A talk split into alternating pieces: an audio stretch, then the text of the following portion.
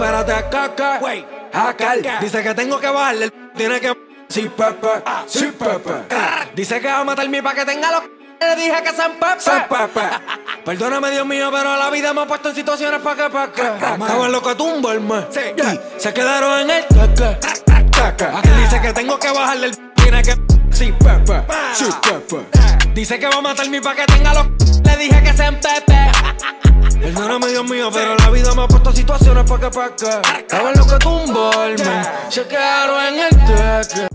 En el teque. Como dice Ankal. Ahí es donde tenemos que dejar a las personas que nos dicen, tienes que bajarle. Y a todos nosotros nos lo han dicho en algún momento. Hay miles de maneras de decírtelo. Tal vez te dijeron, tú estás soñando mucho. Maybe te dijeron, son mucho para ti. Tú no estás a ese nivel. El problema no son los comentarios en sí. El problema real está cuando esos comentarios empiezan a tener efecto en quien los está escuchando. Es decir, cuando, cuando empiezas a dudar de ti mismo. En vez de responder como dice Ankal. Sí, Pepe. Yo tengo que bajarle. Yo estoy soñando mucho. Que eso es mucho para mí. Que yo no puedo llegar a ese nivel. sí, Pepe. Tal vez algunos me escuchen. Y aparte de Cafre me digan. Gaby. No seas tan optimista. Gaby, tú eres muy positivo. Gaby, hay que ser realista, chico. Realista, realista. Vamos a ser un poco realistas.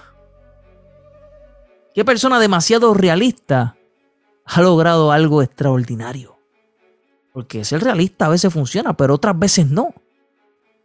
¿Qué persona demasiado realista ha logrado algo extraordinario? Ninguna. Ninguna persona demasiado realista ha logrado un carajo. Si tú quieres resultados extraordinarios, no puedes ser demasiado realista. Si tú quieres resultados extraordinarios, no puedes tenerle miedo a soñar en grande. Recuérdate de eso. No importa si tú lo logras, no importa si tú fracasas en el intento. Porque los fracasos de una mente grande son mucho más grandes que los logros de una mente pequeña. Voy a repetir eso porque eso, está demasiado de cabrón. Los fracasos de una mente grande son mucho, mucho más grandes que los logros de una mente pequeña. David, tú estás en un viaje, pero un viaje cabrón. Dice que yo estoy en un viaje. Pues vamos a viajar a la historia hablando de viaje. A ver quién es el que está en el viaje. Los hermanos que inventaron el avión fueron demasiado realistas. No, no fueron realistas. Para ese tiempo se pensó que eso iba a ser un total fracaso, porque esos aviones estaban hechos de metal y los metales pesaban mucho más que el aire. Graham Bell cuando inventó el teléfono, ¿fue demasiado realista? No fue demasiado realista. Para esa época, a nadie le pasaba por la cabecita. Una persona estando en China podía comunicarse con otra estando en Estados Unidos al mismo tiempo. En vivo. Tomás Alba Edison, el que descubrió la luz eléctrica, después de mil intentos, le bajó. Cuando él estuvo en el intento 500, le bajó. Cuando él estuvo en el intento 800, le bajó. Intentos de fracaso, pero nunca le bajó. Walt Disney, quien fue de banco en banco más de 300 veces para poder financiar su sueño, para poder materializar su visión. Le bajó cuando salió del banco número 50 y le dijo que no. Le bajó cuando él salió del banco número 287. Le bajó. Le bajó. Ninguno de ellos fue demasiado realista, ninguno de ellos le bajó. ¿Sabes por qué? Porque las personas que buscan resultados extraordinarios son personas que creen en sí mismas. Las personas que buscan resultados extraordinarios son personas que son persistentes. Las personas que buscan resultados extraordinarios son personas que no saben lo que significa bajarle. Son personas que no saben lo que significa bajarle. Por tanto, si algo a ti te dice que tú puedes lograr eso que está en tu mente, que tú puedes lograr eso que está en tu cabeza.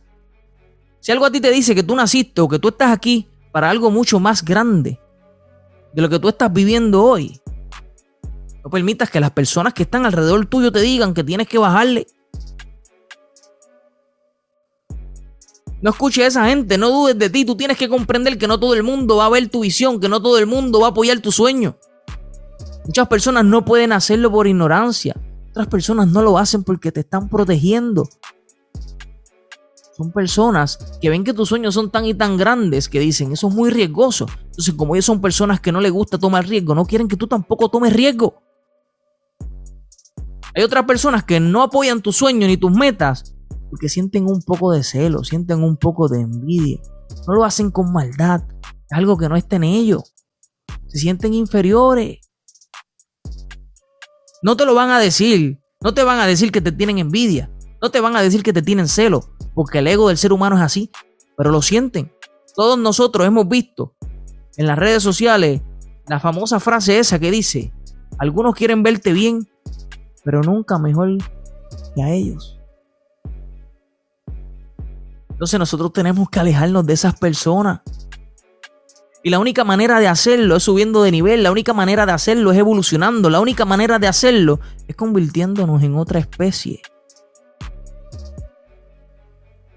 Esas personas que son un poco celosas, esas personas que son un poco envidiosas, son personas que le incomoda estar cerca de personas que tienen sueños demasiado grandes. Por eso es que tú no puedes bajarle, al contrario, tienes que subirle. Tienes que subir tu nivel de conocimiento, tienes que subir tu nivel de acción, tienes que subir tu nivel de estrategia, tienes que subir tu nivel de disciplina, tienes que subir tu nivel de consistencia, tienes que subir tu nivel de relaciones. No puedes bajarle, tienes que subirle. Tienes que volar alto. Tienes que ser como el águila. Y cuidado con ser águila, porque hasta los águilas los picotean. Eso lo aprendí en una reflexión que está súper cabrona. Hay un animal que es el único que puede picotear al águila. Es el cuervo. Tú dirás, bueno, ¿y cómo es que el cuervo puede picotear al águila si el águila es el ave que más alto vuela? Es el águila, baja el nivel del vuelo. Y se mantiene volando al nivel donde vuelan los cuervos. Pero el cuervo cuando ve el águila se intimida le molesta, se incomoda. Porque después las hembras cuervas ven ese, ese águila mucho más bonito, mucho más grande. Tenemos que, tenemos que sacar este, este águila de aquí. ¿Qué hace el cuervo? El cuervo viene, se trepa encima del águila. Y empieza a picotearle el cuello. Pero el águila, como es un ave inteligente, sabe que es superior al cuervo no pierde ni tiempo ni energía en pelear con el cuervo. ¿Qué hace el águila entonces? El águila extiende sus alas y empieza a volar más alto. Empieza a volar más alto. Y mientras más alto vuela el águila, más difícil se le hace al cuervo respirar. El águila llega a un nivel tan y tan alto que el cuervo no puede más y se cae por falta de oxígeno. Por eso es que tú tienes que volar alto. Para que los cuervos no se trepen en tu espalda y empiecen a picotear tu cuello. Es decir, empiecen a limitar tus sueños. Es decir, empiecen a limitar tus visiones. Es decir, empiecen a limitar tus metas. Cuando tú llegues a ese nivel tan y tan alto, Ahí es donde tú vas a comprender por qué otros no podían ver lo que tú estabas viendo. Por qué otros no podían apoyar tu sueño. Porque desde ahí arriba las cosas se ven bien distintas. Las cosas se ven diferentes. El panorama se ve completo. Pero ellos nunca han estado ahí arriba. Ahí arriba el nivel de oxígeno es muy limitado.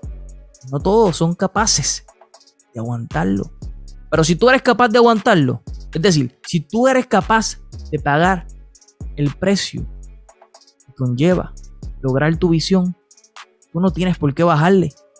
Al contrario, es que subirle. Así que cuando alguien trate de limitarte, acuérdate del águila. Vuela alto, sube de nivel. Cuando alguien te diga, tienes que bajarle, acuérdate de Ankar. Y dile, sí, Pepe. Yo tengo que bajarle. Sí, Pepe. Ahora mismo le bajo. No le bajes nunca. 3500. Mara, dímelo, Gaby, puñeta. Del hasta el sur. De Fajardo hasta Bélgica. Antijuda.